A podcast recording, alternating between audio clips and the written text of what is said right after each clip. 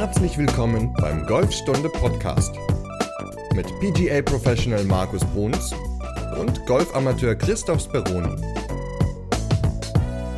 Folge 216. Die Regeln im Bunker. Moin Markus. Moin Christoph.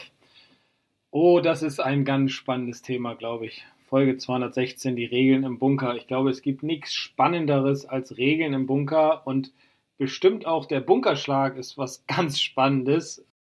Aber da wollen wir natürlich heute nicht drüber reden, sondern wir wollen darüber reden, wie man rauskommen kann, ohne geschlagen zu haben oder auf was man achten sollte im Bunker, weil rausschlagen kann ja, glaube ich, jeder, hoffe ich zumindestens.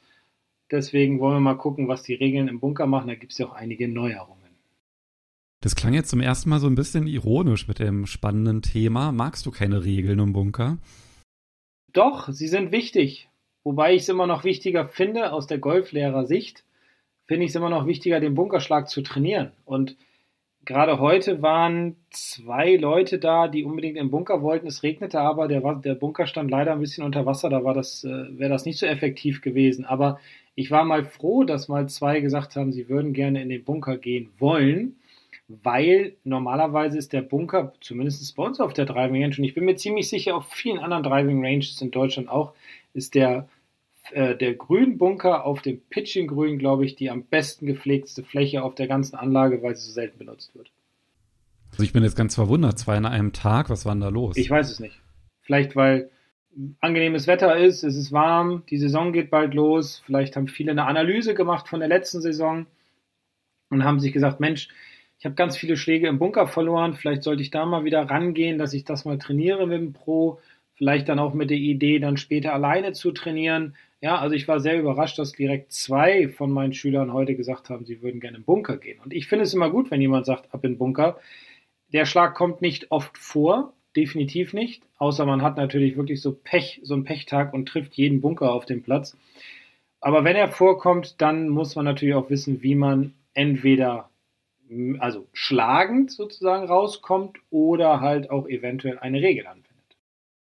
Über den Bunkerschlag haben wir schon relativ häufig gesprochen. Da würde ich auch die Folgen verlinken in der Podcast-Beschreibung. Also wir hatten zum Beispiel eine Folge drei Gründe für misslungene Schläge aus dem Bunker. Wir hatten sogar schwierige Bunkerlagen. Wir hatten noch die Längenkontrolle aus dem Bunker. Da war eine ganze Menge mit dabei. Das verlinke ich und natürlich auch die Videos in denen du den Bunkerschlag erklärst. Aber du hast es ja gerade selber gesagt, heute geht es gar nicht darum, sondern es geht halt zum einen tatsächlich, dass es ja auch eine Golfregel gibt, mit der man sich den Bunkerschlag ersparen kann, falls der nicht sitzen sollte. Das machen wir vielleicht ein bisschen später. Aber es gibt ja auch so ein paar Sachen, die man beachten sollte, wenn man den Bunkerschlag spielt, damit da halt auch alles regelkonform ist und man sich nicht vorher ein paar Strafschläge einkassiert. Wo wollen wir denn anfangen? Ja, also mein Ball liegt im Bunker. Hm? Was sind denn da so Sachen, auf die ich auf jeden Fall achten sollte? Okay. Damit ich da nicht gleich zwei Strafschläge kriege. Okay, gut. Also, erster Punkt ist, nicht mit dem Schläger, bevor ich geschlagen habe, im Sand aufsetzen. Wobei es gibt eine ja, eine Ausnahmeregel nenne ich sie mal. Also, das bedeutet, was ich eben gesagt habe, bedeutet, wenn ich am Ball stehe, ich möchte diesen Ball jetzt schlagen, dann darf ich vorher nicht den Schläger auf den Boden aufsetzen. Das wäre ein unerlaubtes Testens des Bodens. Ich darf aber zum Beispiel, wenn ich jetzt eine Bunkerkante runtergehe, mich mit dem Schläger abstützen, damit ich ja nicht falle, zum Beispiel. So, aber ich darf nicht vorher den Schläger aufsetzen. Jetzt sagen viele, ja, aber wieso? Ich habe doch vielleicht vorher schon den Sand berührt, weil ich mich abstützen musste oder so, dann habe ich den Sand doch schon getestet. Ja, das ist richtig. Aber was damit gemeint ist, wenn ich den Schläger hinterm Ball aufsetze äh, oder nicht aufsetze, ist, ich kann den Schläger aufsetzen und könnte dann so ein ganz so eine, so eine Mulde mir graben mit dem Schläger, so dass der Ball praktisch ja aufgetiet liegt. Somit kann ich dann viel, viel besser durch den Sand durchgleiten, viel besser unter den Ball kommen, viel besser durch den Ball kommen. Und das soll vermieden werden. Deswegen, wenn ich vorm Schlag am Ball den Schläger aufsetze, dann gäbe es zwei Strafschläge. Also beim Ansprechen des Balles darauf achten, dass man einfach vorher nicht den Boden berührt mit Richtig. dem Schläger. Und das andere, was du angesprochen hast, also angenommen, ich bin da im Bunker, gehe da hin und dann liegst du aber mit deinem Ball jetzt genau davor und sagst, ja, ich, äh, ich chip den jetzt mal da schnell. Und ich warte da im Bunker und stütze mich faul auf meinem Golfschläger ab, gar, gar nicht in der Nähe des Balles, dann wäre das in Ordnung. Genau. Da kriege ich nicht die Strafschläge Richtig, für. genau. Das war, glaube ich, auch früher mal anders. Ja. Bin ich mir jetzt gar nicht so sicher. Ich glaube, früher durfte man da gar nichts machen. Das haben sie zwischenzeitlich geändert, aber definitiv nicht beim Ansprechen des Balles. Da halt wirklich drauf achten, dass der Schlägerkopf in der Luft bleibt. Ja, früher durftest du gar nicht den Boden berühren. Also auch nicht beim Reingehen zum Abstützen oder so. Das war dann einfach, das wären schon zwei Strafschläge gewesen. Aber das ja früher. Ja, auf der anderen Seite ist es, glaube ich, auch, also ich meine, klar kann man danach wieder weghaken, aber da sollte man jetzt ja auch nicht irgendwie mit dem Schläger da jetzt, glaube ich, also mehr Abdrücke als nötig machen im Bunker ist auch so ein bisschen komisch, ne? Mhm. Also wenn man sich da so auf den Schläger abstützt, ist jetzt, Nicht schlimm.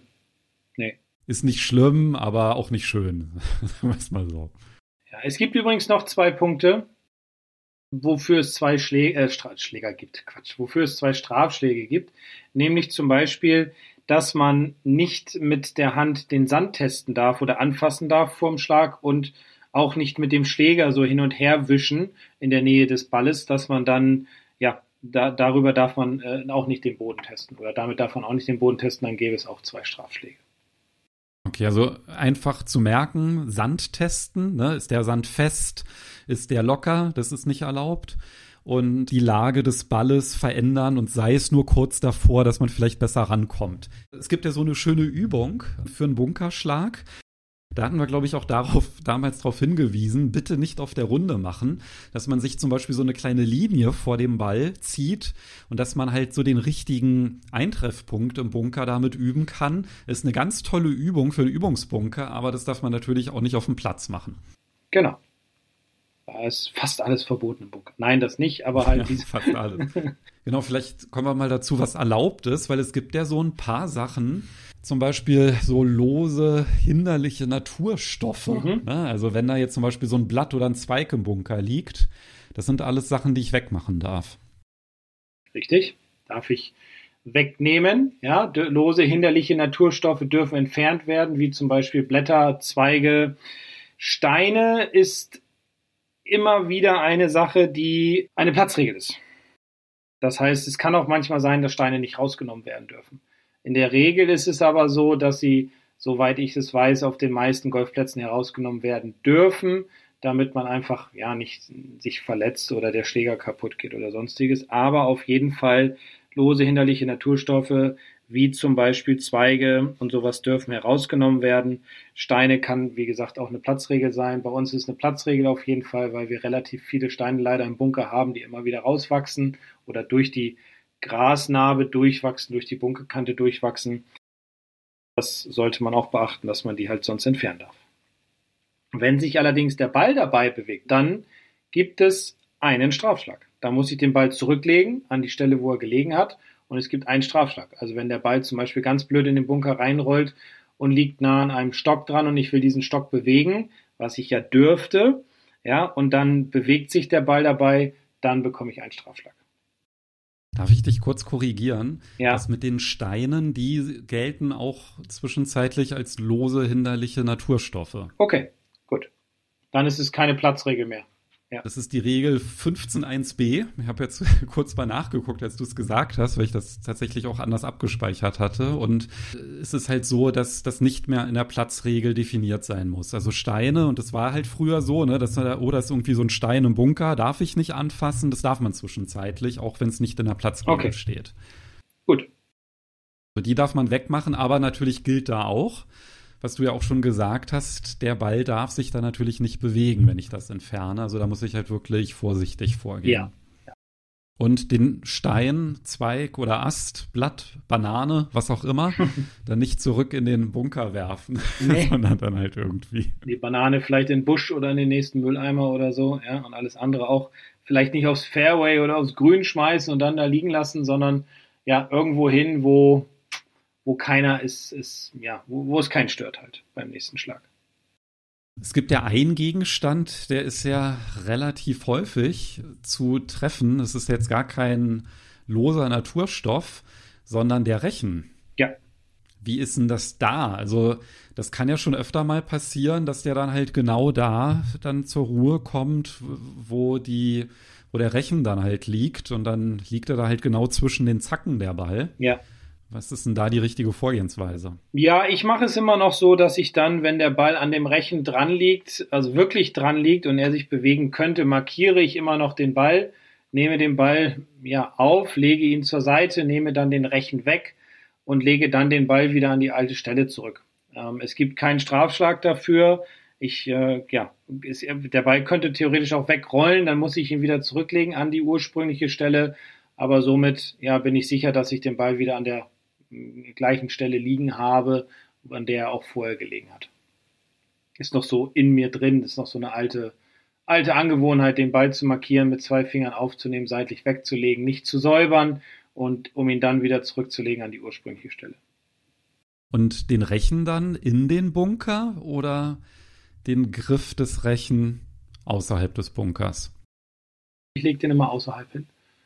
Ja, ich glaube, das kommt tatsächlich auf den Platz drauf an. Ne? Also wenn zum Beispiel Mähroboter eingesetzt werden oder so, dann ist, glaube ich, besser, den reinzulegen, damit die Bunkerkante besser gar, ja. gemäht werden kann und so. Aber das ist tatsächlich von Platz zu Platz unterschiedlich. Also ich habe da auch so gesucht und also die einen sagen so, die anderen sagen so. Ja, es gibt tatsächlich unterschiedlich. Ich glaube, es ist auch wieder, wie du schon sagtest, von Platz zu Platz unterschiedlich.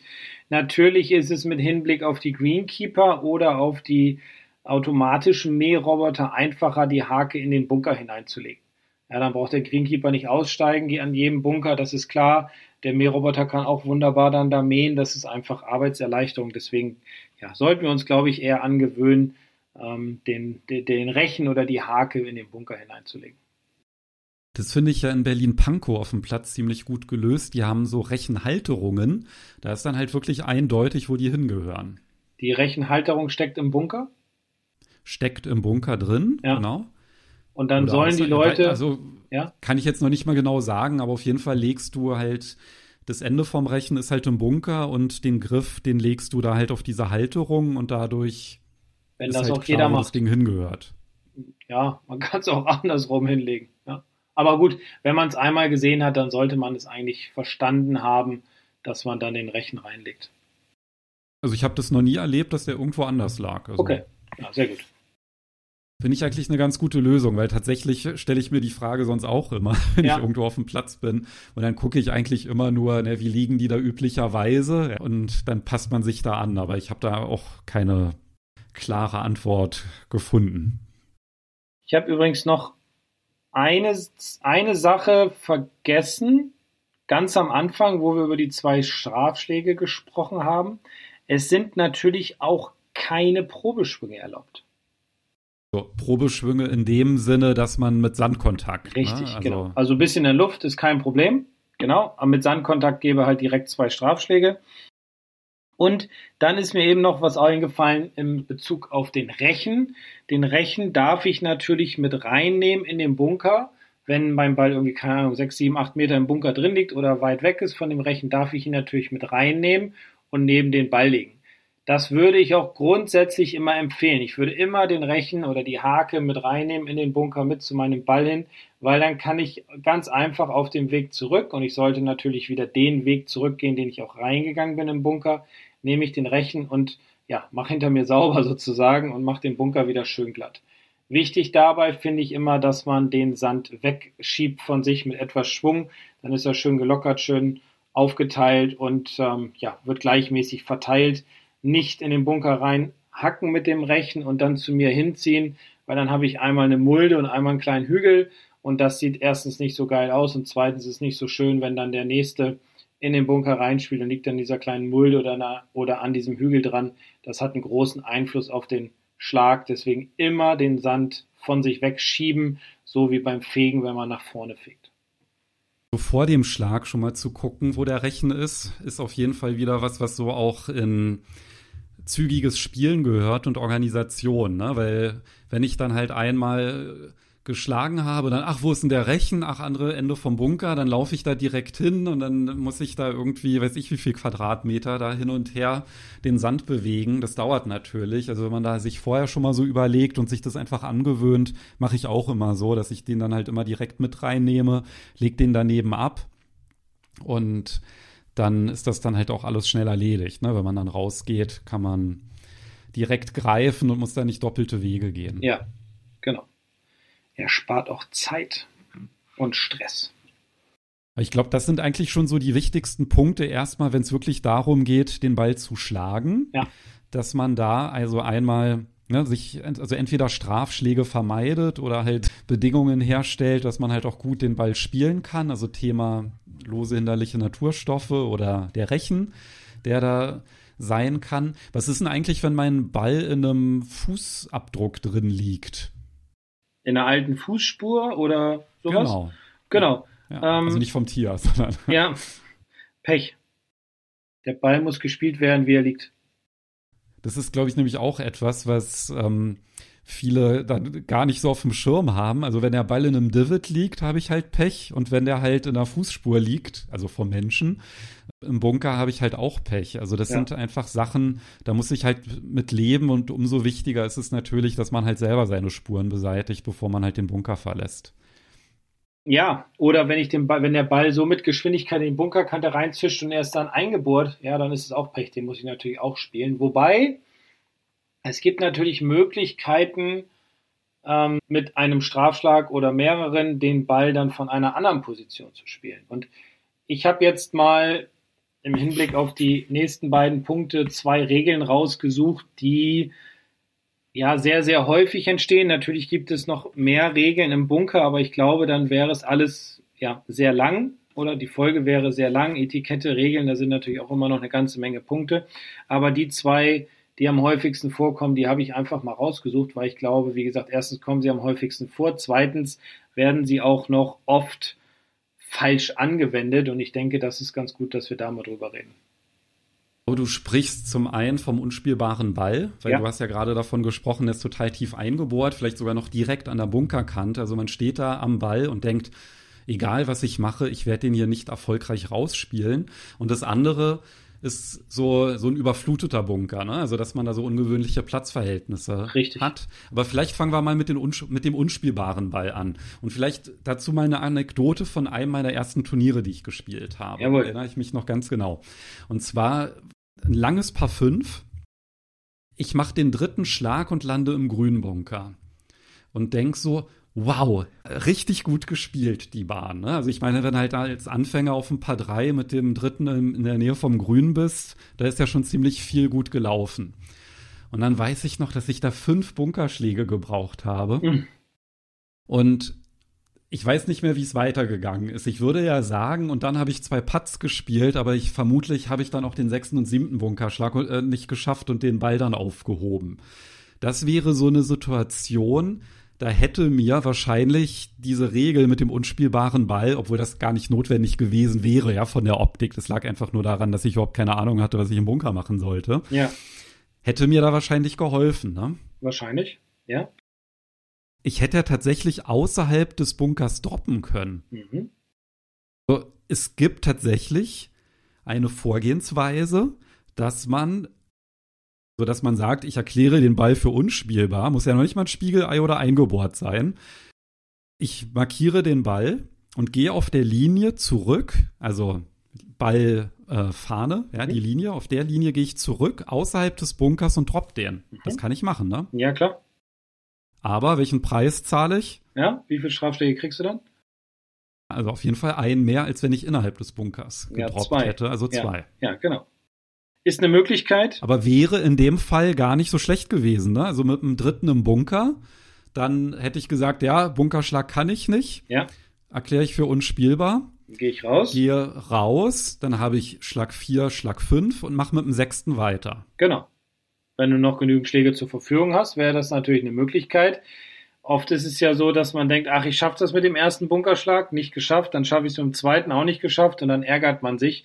Ja, vielleicht braucht man dann drei, vier, fünf, sechs Bunkerschläge, wie auch immer. Und dann hat man halt einen Strich und dann ärgert man sich im Nachhinein, dass man sich nicht für die andere Variante ähm, mit den zwei Strafschlägen entschlossen hat. Das Problem dabei ist nur, diese Variante kennen die wenigsten. Deswegen ist es ja auch immer sinnvoll, das haben wir schon oft in unseren vorherigen Folgen gesagt, als wir zum Beispiel über die Penalty Area gesprochen haben oder über den unspielbaren Ball, dass man auf jeden Fall immer ein Regelbuch dabei haben sollte, um halt zu gucken, was wäre für mich jetzt möglich in dieser Situation. Wobei sowas schlägt man ja vorher auch nicht nach. Ne? Also wenn der halt im Bunker ist, dann fängst du ja nicht an zu gucken, oh, was könnte nee, ich denn jetzt hier alles machen? Natürlich nicht, aber vielleicht, ja. Zumindest wissen es jetzt unsere Hörer, dass man auch mit zwei Strafschlägen außerhalb des Bunkers droppen kann auf der Verlängerungslinie, auf der Verlängerungslinie Loch Ball so weit zurückgehen kann, wie man möchte. Zwei Strafschläge und gut. So, der Nachteil ist natürlich, ich muss ja dann immer noch über den Bunker rüber. Also wenn ich danach, wenn ich auch nicht pitchen kann und, und ja. den Ball dann halt danach in den Bunker schlage, ist mir halt auch nicht geholfen. Aber also da muss man halt wirklich gut abwägen, ne, wenn man diese Option. Du würdest es wahrscheinlich nie machen, oder? Nee, ich habe heute, als ich nochmal geguckt habe, ich hatte die Folge schon vor ein paar Tagen vorbereitet und habe dann heute, heute Morgen reingeguckt, ähm, was heute dran ist als Thema. Und ja, dann war das halt mit dem Bunker und dann habe ich überlegt, wann ich jemals im Bunker einen Strafschlag genommen habe, weil ich den Ball ja für unspielbar erklärt habe. Und ich habe echt lange zurück überlegt und es ist mir nicht eingefallen, dass ich jemals einen Strafschlag im Bunker genommen habe. Weil für mich ist immer so, okay, ich probiere es, also ich bin da so, ich probiere es auch, würde es auch aus dem Wasser rausprobieren natürlich, wenn ich mich nicht komplett einsaue, aber so, so spiele ich halt Golf. Am Ende ärgere ich mich in der Regel, aber man wird ja nicht schlauer draußen. Nein, also einen Strafschlag im Bunker habe ich nie genommen, würde ich jetzt so sagen. Ich glaube auch wirklich, also wir reden, wir sind ja immer noch bei der Option zwei Strafschläge. Das gibt es ja auch noch gar nicht so lange. Nee. Fünf Jahre jetzt, ja. ne? Dass man das halt machen kann. So. Ja. Überlege ich jetzt auch gerade. Also in der Situation wäre es natürlich äh, im Nachhinein betrachtet besser gewesen, aber ich meine, man geht ja auch nicht dahin und denkt, ich brauche jetzt hier irgendwie drei, vier Schläge, um aus dem Bunker zu kommen. Ne? Das ist ja nie das Szenario, was man sich halt ausmalt. Also da muss man wirklich eine extrem realistische Einschätzung seiner Fähigkeiten haben. Ja. Dass man dann halt sagt, das ist jetzt wirklich für mich die bessere Wahl, hier außerhalb des Bunkers zu droppen. Ja, also da muss ja wirklich A, ich kann, also A, ich kann keine Bunkerschläge und B, der ist halt auch noch abstrus schwierig. Also mega hoher Bunker, direkt an der Bunkerkante und noch eingebohrt. Ne? Dann, da würde es dann vielleicht sinnvoll sein, das zu machen. Ja. Ja. Aber dann würdest du wahrscheinlich auch eher die andere Option wählen, innerhalb des Bunkers zu droppen, ne? Auf jeden Fall. Und wie geht man da vor? Naja, es gibt ja dann äh, mehrere Möglichkeiten. Also es gibt zum Beispiel die Möglichkeit, im Bunker mit einem Strafschlag innerhalb von zwei Schlägerlängen zu droppen. Auch wieder nicht näher zur Fahne, genau. das ist ganz wichtig dabei. Genau. Aber das kann ich halt machen. Das heißt, liegt der zu nah an der Bunkerkante oder ist eingebohrt, dann kann ich den, kann ich meinen Driver nehmen, zwei Schlägerlängen abmessen, nicht näher zur Fahne und ja. innerhalb dieses Teilkreises den Ball droppen. Genau. Und dann liegt der wahrscheinlich ziemlich gut. Genau dann liegt der ganz gut. Und dann habe ich aber natürlich auch noch die Möglichkeit, auch wieder außerhalb des Bunkers zu droppen, aber dann halt an der Stelle meines letzten Schlages und habe den entsprechenden Distanzverlust. Richtig. Wenn das vom Abschlag war, darf ich den auch wieder aufziehen, bekomme dann ja logischerweise auch einen Strafschlag. Und der Nachteil ist halt der Distanzverlust, das muss man sich halt immer genau überlegen. Und es gibt ja dann noch wiederum eine dritte, also insgesamt vierte Möglichkeit. Ich kann im Bunker mit einem Strafschlag auf der Verlängerung der Linie Loch-Ball, also wieder ja, die Linie nehmen und so weit zurückgehen, wie ich möchte, aber ich muss innerhalb, also ich muss im Bunker bleiben. Siehst du, die hätte ich jetzt ganz vergessen. Ich dachte, hä, welche dritte Möglichkeit, weil okay. wir schon über die Linie zurück gesprochen hatten. Aber klar, also Linie zurück geht auf jeden Fall. Und das halt mit zwei Optionen. Also wenn ich auf der Linie zurück innerhalb des Bunkers bleibe, ist es ein Strafschlag. Und wenn ich halt so weit zurückgehe, dass ich nicht mehr im Bunker bin, dann sind es halt zwei Strafschläge. Genau. Das habe ich auch noch nie gesehen, dass das jemand gemacht hat auf all den Runden. Nein. Also mit den zwei Strafschlägen ist mir auch noch nicht aufgefallen.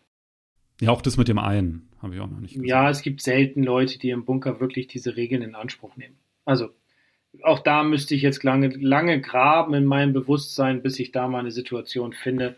Die meisten versuchen es einfach wenn es mit dem Schläger nicht klappt, dann schmeißen sie halt den Ball raus und streichen dann äh, das Loch. Oder wenn es privat ist, spielen sie dann halt auf dem Grün zu Ende, machen zwei Putts oder was. Aber ja, ich würde es grundsätzlich immer probieren, weil es natürlich auch ein wenig trainiert. So, deswegen, ja. ja, aber also ich glaube halt wirklich, also wenn man mit dieser Einstellung rangeht und denkt, es ist für mich ja unmöglich, das zu machen, weil es gibt ja manchmal wirklich total absurde Lagen. Ja, da hast du dann bergab an der Bunkerkante und eingebohrt dann bitte erinnert euch an die Option, die es da halt gibt. Aber ich glaube, ansonsten wird das kaum in der Praxis relevant sein. Ne? Genau.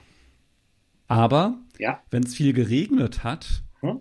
dann kann man ja auch ohne Strafschläge was machen. Zum Beispiel, wenn der Bunker geflutet ist. Aber dann reden wir halt auch von ungewöhnlichen Platzverhältnissen und nicht mehr von einem unspielbaren Ball. Richtig, genau. Dann reden wir von ungewöhnlichen Platzverhältnissen. Ja, da kann es zum Beispiel sein, dass da eine Pfütze drin ist oder sowas. Da ja, gibt es halt auch verschiedene Möglichkeiten, um halt weiterzuspielen. Eine Möglichkeit wäre zum Beispiel straflos im Bunker weiterzuspielen, weil wenn mein Ball jetzt in so einer Pfütze gelandet ist, ist das ja ein sogenanntes zeitweiliges Wasser. Das heißt, ich kann nichts dafür, dass da Wasser steht. Dann darf ich den Ball nehmen, darf zu dem nächsten Punkt der Erleichterung gehen, wo dieses Wasser, dieses zeitweilige Wasser mich nicht mehr behindert und ich darf dann eine Schlägerlänge ausmessen und innerhalb dieser Einschlägerlänge halt droppen. Das Ganze straflos. Und das ist ja tatsächlich was, was gerade aktuell durchaus eine Relevanz hat. Ne? Also mit dem ganzen Regen und Schnee, der so gefallen ist, da sind halt einige Bunker ja. unter Wasser oder erstmal mit Pfützen. Ja, oder auch im Sommer, wenn es knüppelhart ist, ne? Und es sehr viel geregnet hat dann auf einmal über Nacht, dann sagt das Wasser nicht ab, zum Beispiel dann auch, ja. Also es gibt, ja, klar, ja. Möglichkeiten. Und was mache ich jetzt, wenn der ganze Bunker geflutet ist? Also ich kann den, also egal wo ich ihn im Bunker droppe, der ist halt immer im Wasser dann. Ja, dann gibt es noch eine zweite Möglichkeit, da habe ich dann ein bisschen Pech, da kriege ich dann leider einen Strafschlag muss ich dann außerhalb des Bunkers droppen auf der Verlängerung der Linie Loch-Ball, kann so weit zurückgehen, wie ich möchte innerhalb einer Schlägerlänge droppen und dann mit einem Strafschlag, weil ich halt den Bunker verlasse. Ja, ist halt dann Pech gehabt, ne, ja. dass ich halt in dem Sinne gar keine realistische Möglichkeit habe, obwohl du hast ja gesagt, du würdest ihn im Zweifel auch aus dem Wasser spielen. Ja. Aber ich glaube, jeder Golfer, der jetzt nicht so auf Pro-Niveau unterwegs ist, ist dann halt besser beraten, den einen Strafschlag in Kauf zu nehmen. Ja, klar und außerhalb dann zu droppen. Na, aber da ist es dann halt auch wirklich nur einer, weil wir, es geht ja nicht darum, dass ich jetzt gesagt habe, der ist unspielbar, der Ball, und habe das selber beschlossen, sondern es liegt halt wirklich daran, dass ich einfach ungewöhnliche Platzverhältnisse habe und der Bunker einfach unter Wasser steht, was ja so erstmal vom Platzarchitekten oder von der, vom Bahnverlauf ja gar nicht vorgesehen ist. Ne? Mhm. Also da geht's einfach da, das wurde als Bunker deklariert, das ist jetzt nicht eine äh, ein Wasserhindernis oder Penalty Area und dementsprechend kann ich dann halt mit einem Strafschlag raus. Ja, also wie gesagt, es gibt eine ganze Menge Möglichkeiten im Bunker, ähm, um da rauszukommen. Man sollte natürlich sich auch mal die anderen Regeln so durchgucken, definitiv, um herauszufinden, äh, herauszufinden, Quatsch, um zu wissen, was mache ich in welcher Situation, was darf ich im Bunker, was darf ich nicht im Bunker, ja, es gibt ja auch ganz viele verschiedene Möglichkeiten und es sind hier im Regelbuch sind das fünf Seiten, also das kann man relativ schnell durch, durchblättern und sich mal eben durchlesen und dann weiß man auch Bescheid. Die meisten werden das sowieso nicht machen. Wir haben jetzt ja über die, die wichtigsten Fälle gesprochen, wobei wir ja schon ein paar auch gesagt haben, naja, ist jetzt vielleicht auch nicht so mega relevant. Aber so habt ihr wenigstens einmal so einen Überblick bekommen. Und ähm, ich verlinke auch noch mal in der Podcast-Beschreibung so eine kleine Infografik und spielbarer Ball und Bunker mit den Optionen, die es da gibt. Das kann man sich natürlich dann auch auf dem Smartphone als Spickzettel ganz gut abspeichern. ja, genau. Perfekt. Ja, wir haben auch ein bisschen was in der Podcast-Beschreibung. Zwei, drei Folgen haben wir schon beim Bunker und Videos. Also da haben wir schon mal ganz gut was zusammengepackt hier. Genau, also schaut da auf jeden Fall rein und noch viel wichtiger als die Regeln, einfach mal gucken, wie der Bunkerschlag funktioniert, weil der ist gar nicht so schwierig. Nein. Also, wenn man da auf die richtigen Punkte achtet, dann muss man hoffentlich niemals den Ball für unspielbar erklären und ihn, um ihn dann außerhalb des Bunkers droppen zu müssen. Genau. Was ist denn dann das Thema von Folge 217? Oh, jetzt wird es wirklich spannend und es wundert wirklich, wirklich, wirklich, wirklich Okay, jetzt hast, du spannend. dich, jetzt hast du dich verraten, Markus. Nein, es ist Das wirklich nicht dein so. Lieblingsthema. So, Ich, ich spann mal ganz kurz den Bogen. Also es ist ein Thema, über das gerne viele Leute im Unterricht reden möchten. Aber viele Voraussetzungen, muss ich dann sagen, nicht dafür geschaffen sind. Oder sagen wir es anders. Einlochen. Bitte? Ja, äh, Mach mal weiter. Ich habe es nicht verstanden. Was hast du dazwischen Ich gesagt? habe Einlochen gesagt. Ach so, ja, ja. Aber es geht um den Backspin. Wie schaffe ich es, Backspin auf den Ball zu bringen? Ich finde spannend, weil es kam auch oft Fragen im Winter bei gefrorenem Boden. Äh, ich würde gerne mal den Backspin lernen, wo ich dann leider sagen musste, das ist Ja, relativ auf den schwer. Wintergrüns springt der, Ja. genau, auf den Wintergrüns springt der Ball immer so weg. Äh, Wie kann ich denn da Backspin erzeugen? Genau. Warum das nicht geht und wie man es richtig macht, hören wir dann wahrscheinlich nächste Woche. Ja, genau. Dann rede ich nächste Woche einfach noch ein bisschen weiter. So machen wir das. Bis dann. Tschüss. Bis dann. Ciao.